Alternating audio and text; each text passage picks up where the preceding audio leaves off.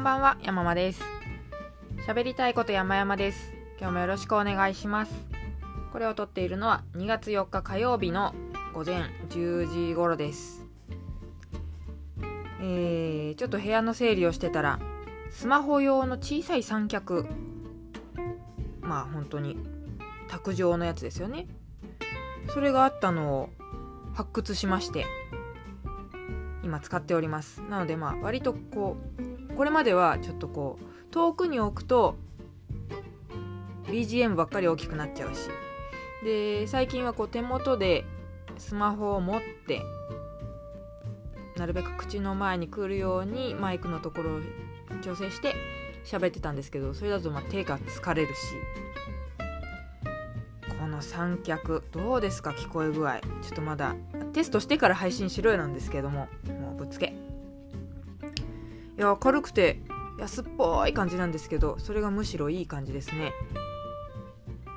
ちょっとこれを愛用していこうかなと。このマイクと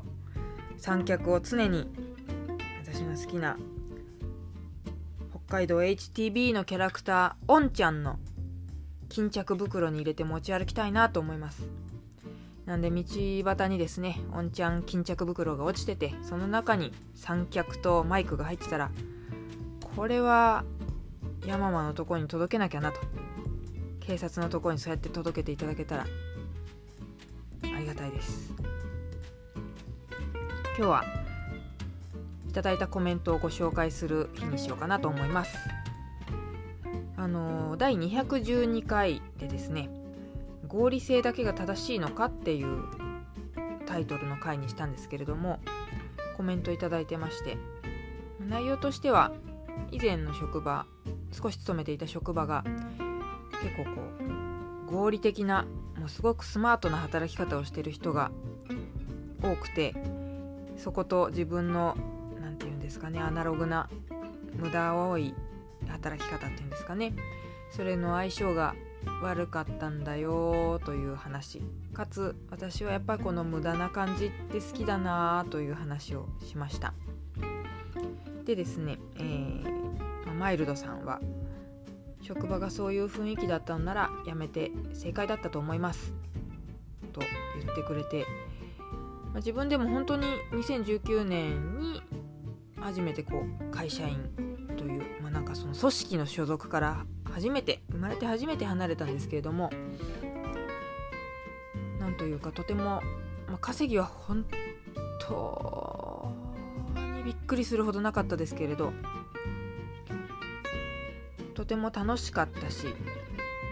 なんかね人生の夏休みなんじゃないかっていうぐらい楽しかったしかつその自由研究で学んでることっていろいろあると思うんですけども本当に学びが多い1年間であのー、割とホワイトな企業に勤めていた時期もあるんですけどその辺りってもうなんだろうな安定収入のためだけにいる感じだったんですよね。もう何ですか？9時9時5時とは言わないまでも最低限の、まあ、6時ぐらいまでいたら十分だったかな。その時間までとりあえず座っといてでお金もらうっていうね。楽なんですけども本当に時間を殺してるなーっていう風に思いながら何年もいてしまったので結構その時間が無駄だったなと悔いているんですけれども。その悔いがあるからこそのこの1年稼ぎがなくてもこれだけ学んだんだからいいじゃないかって思えているのでうんなんかマイルドさんもやめて正解だったって言ってくれてあの自分でさらにこう自分を認められた気がしました。ありがとうございます。それからリュースタイルさん。ありがとうございます、えー、こんなコメントいただきました。無駄を大事に大共感。以前の上司から、えー、ごめんなさい。以前の上司からの手紙。そこから受けたショックと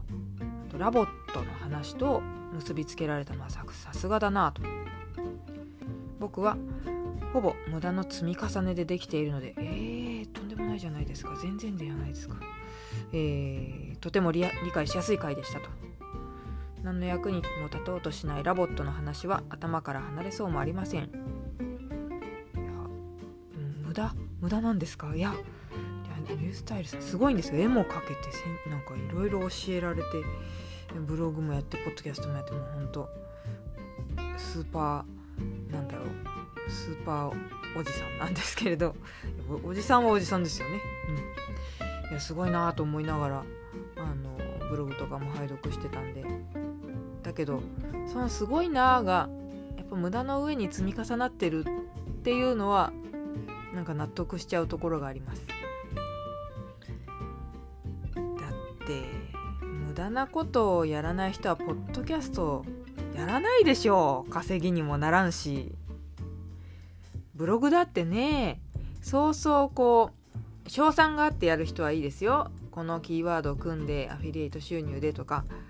えー、アフィリエイトじゃなかったにしてもこういうページを作れば自分に講演依頼が来るだろうとかそれ戦略を持ってやってる人ならいいですけれども自分の興味関心をブログとしてまとめるその知識をみんなにあのシェアしたいという思いとかそういってまあ無駄っちゃ無駄ですからね。でもその無駄があるからこそいろんなコンテンツを作られているわけですしあのそのライフハック界隈でのつながりができたりとか。ね。やっぱ無駄が生むものってありますよね。でリュースタイルさんがあの途中で挙げてたラボットの話なんですけども、まあ、その212回で少し話題触れたんですけれどあのちっちゃいペット用のロボット？何の役にも立たない。呼んでも振り向いてくれないこともある気まぐれロボット。それが大人気だって言うんですよ。そしてめちゃくちゃ可愛い。本当に欲しい。なんかね役に立つロボットじゃないのにどうしてこの気持ちが生まれるんだということですよ。みたいな話をしたんですよね。でそこにあの共感してくださってありがとうございます。やっぱなんか無駄って愛おしいですよね。こううん愛おしい。だからこう手放せない思いなのかな。な温かいコメントをいただきましてありがとうございました。あそうそうだ。212回じゃなかったのかも。これ222回だ。合理性の話は222回です。このことをですね、えー、以前ゲストにお越しいただいた雑記ブロガーの小塚田郁恵さんが指摘してくれたんでした、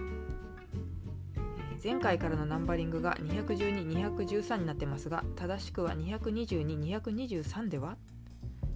さすがの構成でございます。ありがとうございます。ほんと助けられました。もうね年を数え忘れた1000人のようになってきましたね。ねそうよく1000人とかがもうなんかいくつなんですか？って聞かれてもう年を数えるのはあの50でやめてしもうたわいみたいなこと言うけど忘れるわと思いますよ。200年も生きてる1000人いたらそりゃ忘れるよなって。あ1000人の気持ちが分かってしまうポッドキャスト。はい。という感じでなんかもう本当にどんなことでもこうやってねあの音声入ってないよとかっていうご指摘をいただいて助けてくださる方とかも以前いらっしゃいましたがもうどんなことでも「ハッシュタグ山々キャスト」宛てにいただけたらと思います、えー、前回からお知らせしておりますが2月の16日まで私キャンペーンを開催しております、えー、電子書籍喫茶アメリカンについて書きたいこと山々です。こちらのレビューを書いて「ハッシュタグアメリカン本」こちらをつけてご投稿いただいた方の中から抽選で3名様を3名様と私との合計4名で3月中にモーニングのアメリカン食べに行こうと思います、えー、なのでお前と行きたくないよという方はあのハッシュタグアメリカン本をつけないようにご注意ください。ということで詳細はブログの方に書いておりますので、えーブログ言いたいこと山々ですをご検索ください。いやそうそう。ちょうど去年の2月4日のエバーノートを見ていたら4日に私は会社を辞めるんだっていう決意が書かれておりました。なんか1年後にこんなのんきなポッドキャストやってうんなんか充実した時間を過ごさせてもらって本当にねたった1年で変わるもんだなと思います。なので今しんどいっていう方もいっぱいいらっしゃると思いますけれど。悲観したら負けなんだなと思いました。なんか去年うんいっぱいあがいたおかげで今があるかなと思うので。は